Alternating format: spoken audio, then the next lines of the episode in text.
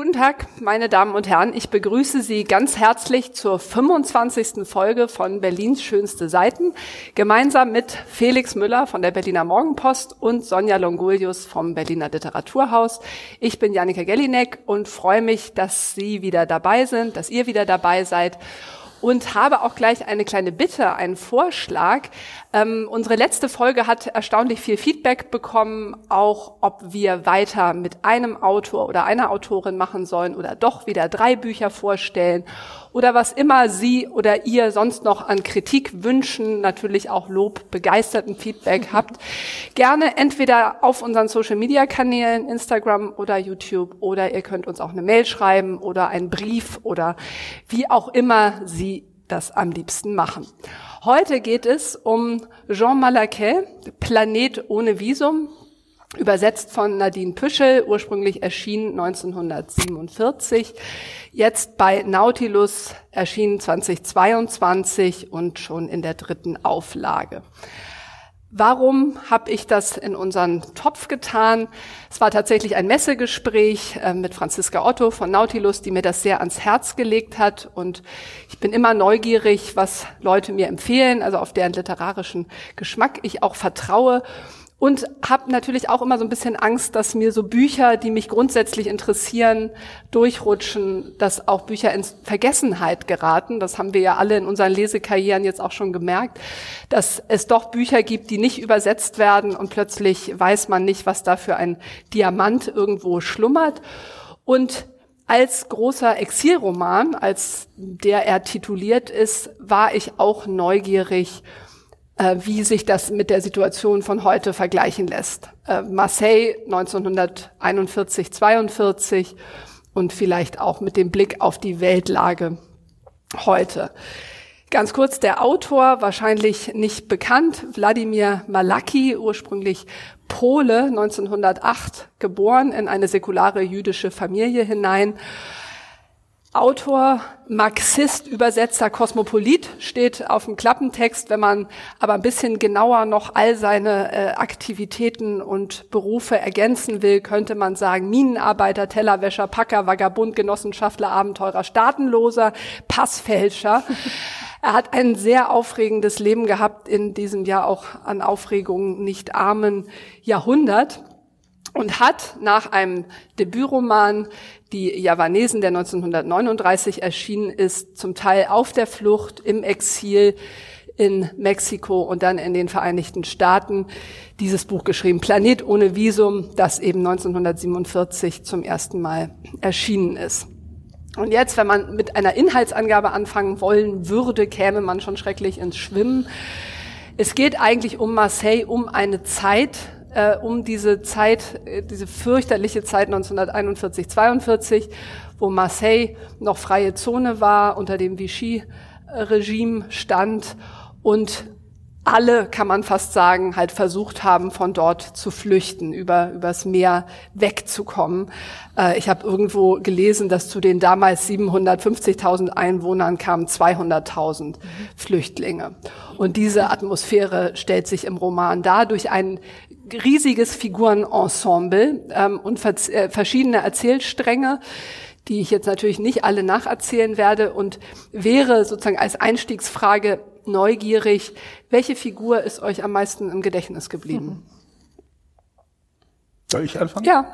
Ähm, ja, äh, die Schlussszene gehört ja ähm, äh, dem Mann, äh, für den Varian Fry äh, das Vorbild geliefert hat, äh, eine historische Figur, die es tatsächlich gegeben hat, ein Mann, der für das äh, American Rescue Committee äh, damals in Marseille äh, Ausreisewilligen und Flüchtlingen äh, geholfen hat, äh, auf die Schiffe zu kommen, die nötigen, äh, die nötigen äh, Formalitäten zu erfüllen.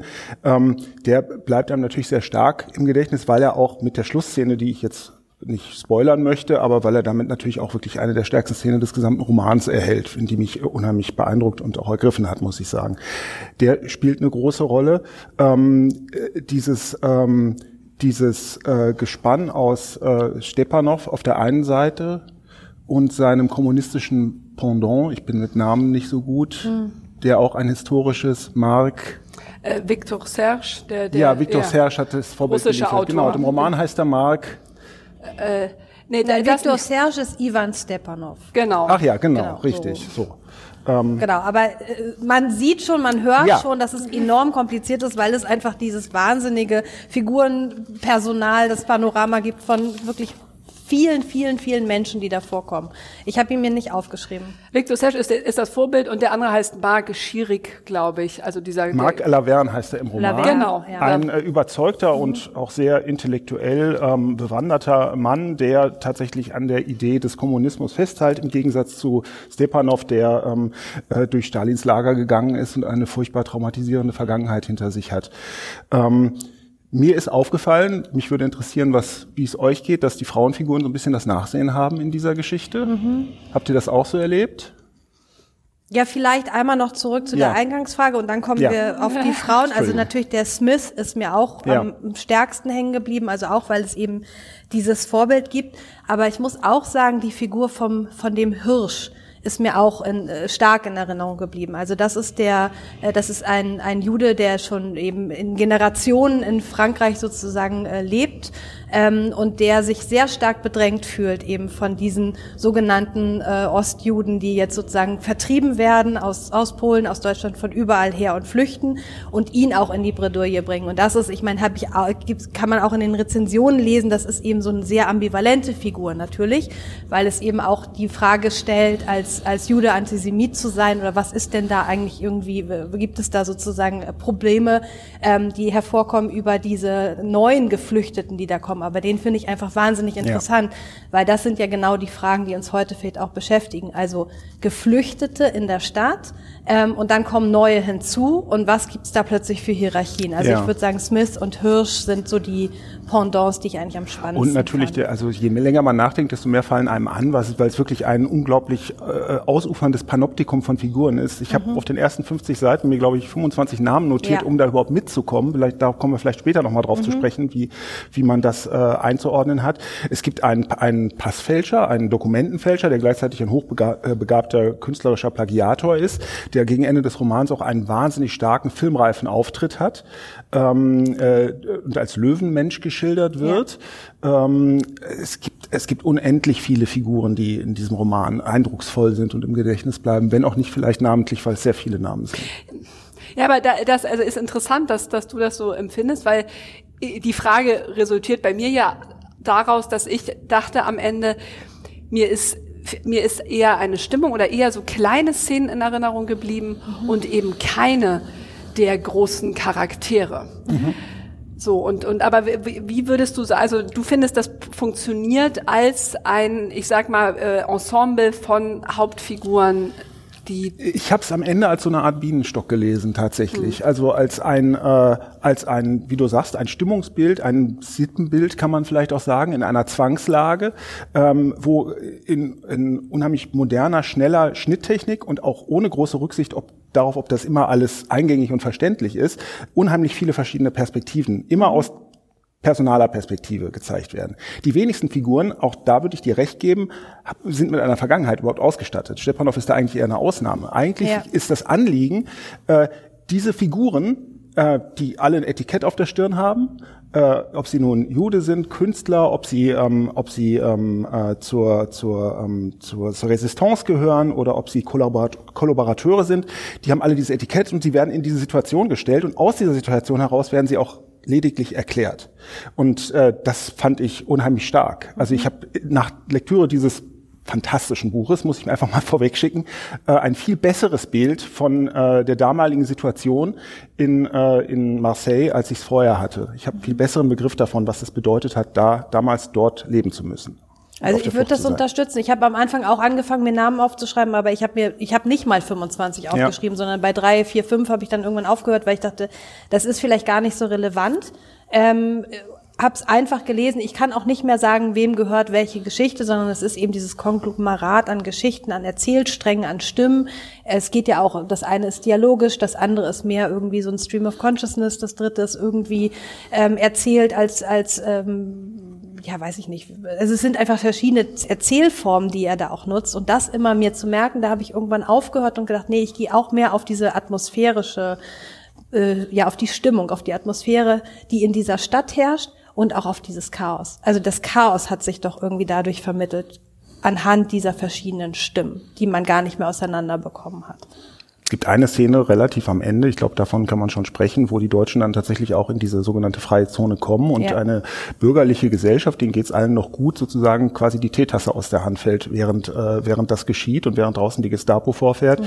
Das ist eine der besten Satiren und äh, eine der eindringlichsten Schilderungen, die ich darüber jemals gelesen habe. Also da kann kein Geschichtsbuch aus meiner Sicht mithalten. So bekommt man ein Bild davon, wie das damals war. Also ähm, deswegen bin ich Frau Otto, muss ich, kannst du gerne mal einen schönen Gruß ausrichten.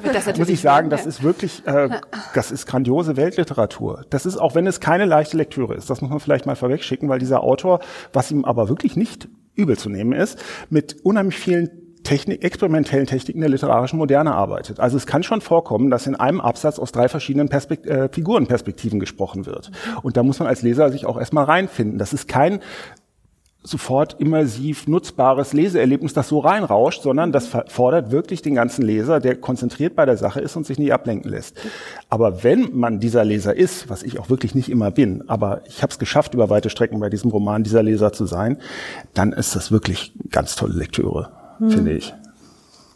Ja, finde ich spannend, ja. weil und und ähm, vielleicht habe ich diese Konzentration nicht aufgebracht. Ich fand es sehr anstrengend zu lesen aber eben auch, weil ich diese, diese, diese Sprünge sowohl zwischen den verschiedenen Handlungssträngen als auch zwischen den Perspektiven, als auch die, wie ich fand, manchmal sehr sprachlich bemühten Einsprengsel nicht als notwendig für die Schilderung dieser Zeit gesehen habe. Also kann, mhm. vielleicht kannst du mir das nochmal genauer erklären.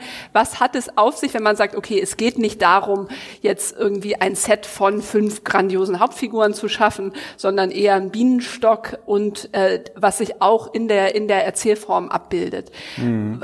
Was, warum hast du das Gefühl, da, man braucht dann gar kein Geschichtsbuch mehr lesen, sondern man hat dann dadurch eigentlich die Zeit erfasst. Das ist ja groß, ist ja ein großartiges Kompliment für einen Roman. Ja, ja, allerdings. Also ich bin scha schade, dass wir es ihm nicht mehr sagen können. Ähm, äh, er, er bemüht sich sehr stark darum und es gelingt ihm, finde ich, auch relativ häufig auch verschiedene Soziolekte ähm, äh, zu verwenden. Also die Figuren sprechen alle irgendwie verschieden, weil sie auch verschieden denken. Da fällt mir wieder eine Figur ein, die auch sehr prägnant ist. Marianne heißt sie, die nicht ja. in der Lage ist, jedenfalls weite Strecken des Romans nicht in der Lage ist, einen syntaktisch einigermaßen stabilen Satz zu sprechen. Das muss ich im Französischen ganz anders lesen als im Deutschen und das ist, glaube ich, auch eine große Leistung von Nadine Püschel, äh, die sie da vollbracht hat. Ähm, und äh, also das, dieses Kolorit, das er aus dem Moment, aus, der Sprach, aus dem Sprachgebrauch der Figuren heraus entwickeln kann, das schafft, glaube ich, so viel Farbe und so viel Pracht und so viel irgendwie ähm, äh, unübersichtliche ähm, ähm, Interessantheit in diesem Roman. So. Mhm. Naja, und es reißt einem ja auch den Boden unter den Füßen weg. Du kannst dich eben nicht da ausruhen in dieser Situation, sondern du bist reingeworfen in dieses Marseille der frühen 40er Jahre, wo eben nichts mehr klar ist, wo nichts mehr einfach funktioniert. Ja. Großartig ist doch auch das Ehepaar, wie heißen die beiden? Die, die sind großartig. Henschel? Herschel, Herschel, genau. Herschel, Herschel. Das Ehepaar ja. Herschel, das ausreisen möchte und muss nach Brasilien zu ihren drei Söhnen und ähm, einfach mit einer stoischen Ruhe davon ähm, Beamten zu Beamten gehen und versuchen, ihre Stempel zu bekommen und aber eigentlich auch gar nicht mehr richtig verstehen, was was müssen sie denn an Dokumenten anbringen, damit sie jetzt Frankreich endlich verlassen dürfen? Und ähm, die sind wie so ein, die sind wie Aliens da drin. In diesem ganzen Chaos eigentlich ruhig geblieben, aber man merkt auch, sie verstehen auch leider gar nicht mehr die Zusammenhänge, weil sie vielleicht auch gar nicht mehr zu verstehen sind. Und ich finde, das ist beim Lesen, ist, also ich habe auch wahnsinnig lange gebraucht, um reinzukommen, ähm, um mich darauf einzulassen. Ähm, da, dass ich nicht alles verstehe. Mhm. Und ich mhm. glaube, das ist der Effekt einfach, den er durch diese Erzählstränge, durch diese verschiedenen Stimmen, durch dieses, all dieses generiert. Und das war beim Lesen bei mir ein ganz starkes Gefühl. Ich hatte eigentlich erst so auf den letzten 150 Seiten das Gefühl, dass ich einigermaßen Überblick über das mhm. Personal bekommen habe, dass ich jetzt weiß, okay, das ist jetzt wieder einer, der irgendwie gegen, gegen das Besatzungsregime mhm. kämpft oder das ist einer, der mit denen kungelt äh, oder das ist jemand, der sich dafür überhaupt nicht interessiert. Ähm, also das, das stellt sich, dieser Effekt stellt sich erst relativ spät ein. Das ist mhm. aber aus den von Sonja genannten Gründen auch gar nicht so schlimm, weil man äh, weil der Roman auch in, in ganz raffinierten Schleifen gebaut ist. Es gibt einen, äh, einen Attentäter, sage ich jetzt mal, ein Resistancemann namens Georges, ein junger Mann, der eine Bombe gegen eine ähm, Eisenbahnbrücke wirft oder eine, äh, eine Eisenbahnbrücke zur Detonation bringt und sich dabei ähm, das Bein bricht, während er von dieser Brücke fällt. Ähm, und der dann gerettet werden soll von anderen äh, ähm, Widerständlern und aber just dann natürlich erstmal in seinem eigenen Heim äh, landet und dort irgendwie in nächster Nähe zu der zum Besatzungsregime ist und da rausgerettet werden muss. Und wie der gerettet wird, das ist eine slapstick-reife Inszenierung, die aber auch gleichzeitig zeigt, wie kompliziert da auch manchmal erzählt wird, mir auch manchmal zu kompliziert, gar nicht so sehr die verschiedenen Perspektiven, sondern es gibt auch so eine Methode ähm, Zeitebenen ineinander zu verschachteln, die ich so noch nie gelesen habe. Also Vorzeitigkeit, vor vor vor vor Vorzeitigkeit und dann wieder in die Gegenwart und dann aber auch wieder in die Zukunft Gesprungen und das verläuft nach keinem erkennbaren Schema. Und das verwirrt einen dann doch manchmal sehr, finde ich. Absolut. Ich ja. habe vielleicht auch die Bedeutung dieser ähm, Süßwarenfabrik überschätzt am Anfang. Ich habe immer versucht, dann erst so herauszufinden, was hat, was ist dieser Ort eigentlich für ein wo Ort? Wo ist das Zentrum? Genau, wo mhm. ist das Zentrum des Romans? Und das habe ich dann aber irgendwann außen vor gelassen. Also es gibt eben diese diese Fabrik, die stellen, also das ist ja auch so wunderbar beschrieben, der Mangel. Ne? Also der Mangel alleine an Lebensmitteln. Also was wird auf dem Schwarzmarkt vertickt? Was geht überhaupt noch? Was kann man aus was herstellen? Brot mit irgendwie Sägemehl und ich weiß nicht, ihr, ihre Zuckerkugeln machen sie ja aus Datteln mit noch etwas, äh, Mandeln dazu Kastanien, oder so. Kastanien, ja, ja Mandeln ja. ist viel zu fein. Ähm, und sozusagen erstmal zu verstehen, was ist, was hat es mit dieser Fabrik auf sich, was hat es mit diesen ja ehemaligen Freunden auf sich. Also das wird ja ganz am Anfang beschrieben, dass zehn von ihnen ähm, geflüchtet sind und ähm, vier haben dann zusammen diese Fabrik übernommen oder betrieben. Ähm, ich weiß nicht, ist das ist das dann noch wichtig gewesen? Für mich hat das dann irgendwann dieser Ort seine Bedeutung verloren. Ja. Am Anfang hatte das eine ganz große Bedeutung. Das stimmt. Es gibt viele, auch das äh, Restaurant, mit dem der Roman ja beginnt, ja. oder diese, diese Hafenpinte, ähm, äh, auch, auch, es gibt viele falsche Fährten, auf denen man auch ja. irgendwie sich verirren kann in diesem Roman. Ne? Also man äh, fragt sich immer wieder, dann sind sie plötzlich irgendwie außerhalb von Paris bei einem Schriftsteller, für den offenbar André Gide das Vorbild geliefert hat, wie ich dann in diesem interessanten Nachwort gelesen habe von Nadine Püschel. Ähm, also und ja, man, man sucht so äh, aufgrund eigentlich der eigenen Lektüre, Sozialisation immer nach irgendwie ein Muster, das man schon in sich trägt und mit, nachdem dieser Roman auch funktionieren könnte. Das verweigert er aber. Ne? Und das muss man dann entscheiden, ob man das nun irgendwie gut findet oder nicht. Ich fand das eigentlich alles sehr interessant. Auch wenn ich sagen muss, es ist keine leichte Lektüre. Nein, also ehrlich gesagt, mich freut das total, weil ich, ähm, da, also gerade, dass, dass, dass du so begeistert bist und ihr dem so viel abgewinnen konntet, weil ich und äh, vielleicht einfach dieses, das, das, das Schema oder vielleicht die Negation des Schemas ähm, nicht gesehen habe, sondern in erster Linie einen überfrachteten Roman. Und ich mache ein Geständnis, ich habe bei Seite 450 aufgehört um Transit zu lesen. Mhm. Ähm, äh, weil ich, äh, ich dachte so, jetzt möchte ich mal das Original lesen. Das war so äh, kurz das Gefühl. Also Anna Segers ist auch 1947 erschienen und das habe ich in einem Zug durchgelesen ähm, um, äh, habe hab mich gefreut, das war so ein guter, guter Lektüreanlass und das hat mir geholfen, um zu verstehen, warum ich mit, mit Malakai so Mühe habe. Also da ist es eben ein, ein, ein Ich-Erzähler, der ja auch relativ äh, vage bleibt, dessen Namen man auch nicht erfährt und an den aber diese ganzen ähm, Geschichten gebunden werden. Also da erfährt man auch, es sind zum Teil auch ähnliche Personen, gleiche Straßen, die Schiffsnamen. Also es ist so ganz schön, man bewegt sich tatsächlich in der gleichen Topografie.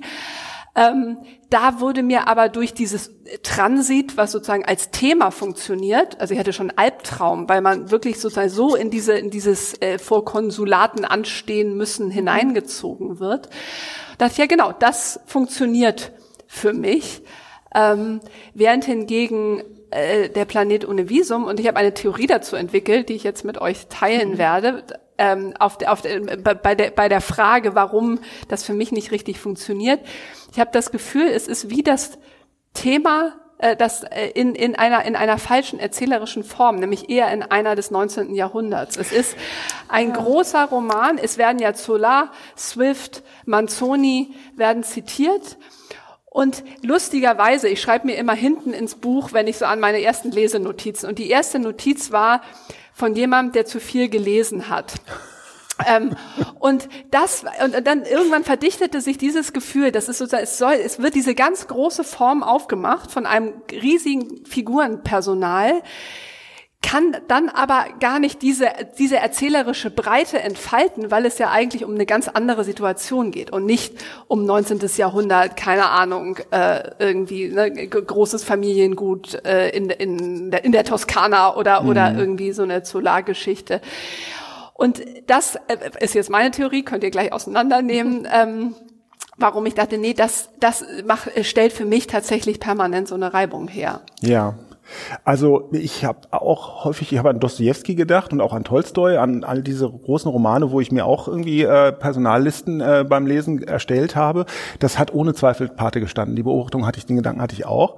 Und möglicherweise würde ich jetzt an diese Theorie mal als Fußnote anfügen, möglicherweise versucht er mit diesen modernistischen Verfahren ja genau dieses äh, dieses, dieses Setting zu unterlaufen. Mhm. Also indem er gerade gra sich, äh, sich bestimmte erzählerischer Modelle bedient, das ist ja auch eine interessante Erzählerfigur, kann man sich ja fragen. Ne? Was weiß, also der weiß ja eigentlich alles, aber er guckt immer nur aus der Perspektive der Figuren. Ne? Also mhm. er geht nie in die Vogelperspektive und sagt so, die Deutschen sind kurz davor, die, äh, die ähm, äh, da einzumarschieren und die Weltlage ist die und die. Diese Perspektive bleibt vollkommen weg, sondern es ist eigentlich ein Multi personal erzählter Roman, äh, was man ja ähm, äh, bei, bei, bei diesen ganzen Vorbildern auch nicht findet, die sehr psychologisierend ja. arbeiten, die irgendwie im, mit innerer Rede irgendwie uns quasi den Eindruck erzeugen, als könnten wir in, ins Herz dieser Figuren schauen.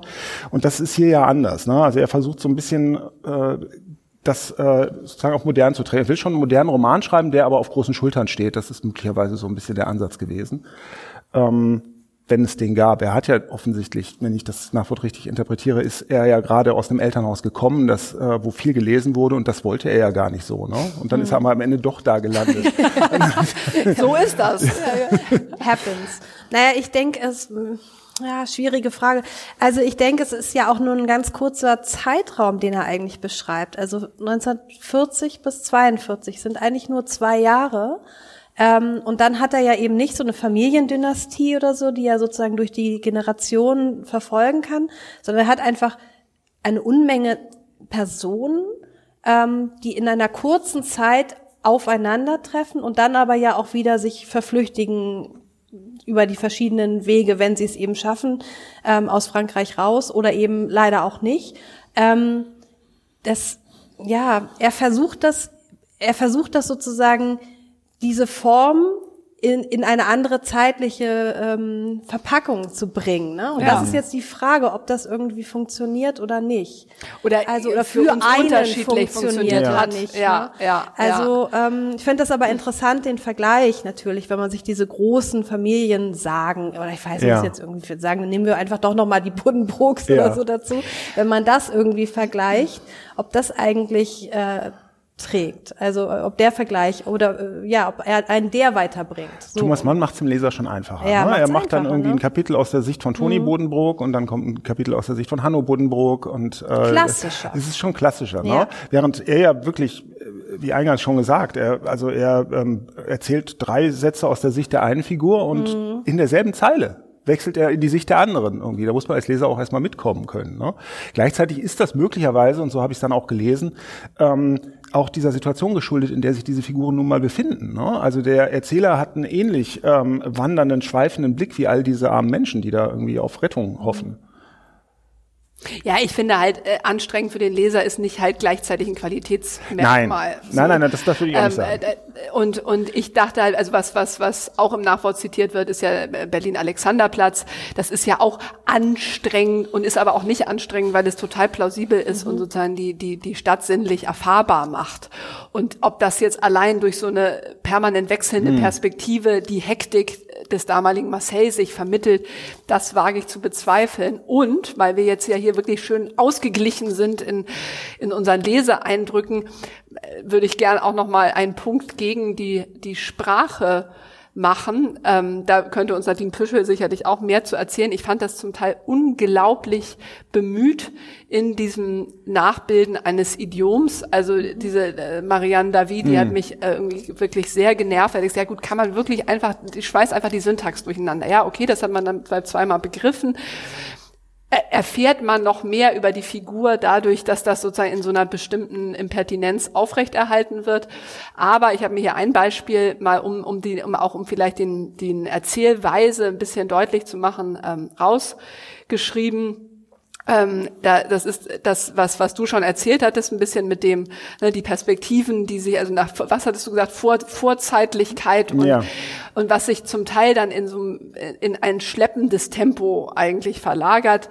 Und das hatte ich hier bei Yvonne Terviel, die die äh, Gefährtin von, von Stepanov ist und dann bei einer dieser, dieser ähm, marxistischen Diskussionen sitzt und feststellt, äh, Yvonne Terwell schafft es einfach nicht, ihren Streitgesprächen zu folgen. So sehr sie sich selbst darüber ärgerte, irgendwann wanderte ihre Aufmerksamkeit zu anderen Dingen. Jedes Mal kam unweigerlich der Moment, wo die Debatte, wie ein Zug, der hinter einer Biegung verschwindet, ihr so weit enteilte, dass sie nicht mehr aufspringen konnte. dann dachte ich, ah, schöne Metapher. Mhm. Und dann kommt sofort, der Vergleich mit einem Zug war nicht ungerechtfertigt. Wenn man einmal an Bord ist, bleibt man besser dort, solange nicht hier und da Halt gemacht wird. Eigentlich wusste sie schon vorher, dass es aussichtslos war, dass sie, sobald alle Hemmschuhe gelöst waren, abgehängt würde. So, das geht weiter. Da dachte ich, ja gut, das ist jetzt schon ein bisschen viel. Dann wird im nächsten Absatz wird die Metapher wieder aufgenommen. Abgekoppelt vom Hauptzug fuhr ihr Waggon noch auf einem parallelen Gleis, aber mit jeder Radumdrehung wurde der Abstand größer. Ja. So, und dann geht es noch, also ich erspare euch das jetzt so und dann, ja, das das gibt diese Metapher einfach nicht her. Und das Gleiche in hm. dem Gespräch äh, ist ein bisschen, funktioniert ein bisschen ähnlich mit Steve Aubrey, diesem Schriftsteller, äh, dem äh, André Gide äh, des Romans. Äh, er benutzt gerne das Wort Odem. Und dann wird über zwei Seiten wird diese gute Idee immer wieder aufgenommen. Ja. So, jetzt erklär mir das. Äh, nee, nee, also äh, tut mir leid, das ist, das ist schlagend, was du da sagst. Das ist eine eindeutig überstrapazierte Metapher und natürlich gibt es auch Schwachpunkte in dem Roman. Äh, wie, äh, sag mir einen 700 Seiten Roman, der keine hat. Es gibt aber auch sprachliche, also äh, Formulierungen, die mir wirklich Freude gemacht haben. Ich habe mir auch eine rausnotiert, um nur um die mal dagegen Battle. zu halten, ganz stumpf.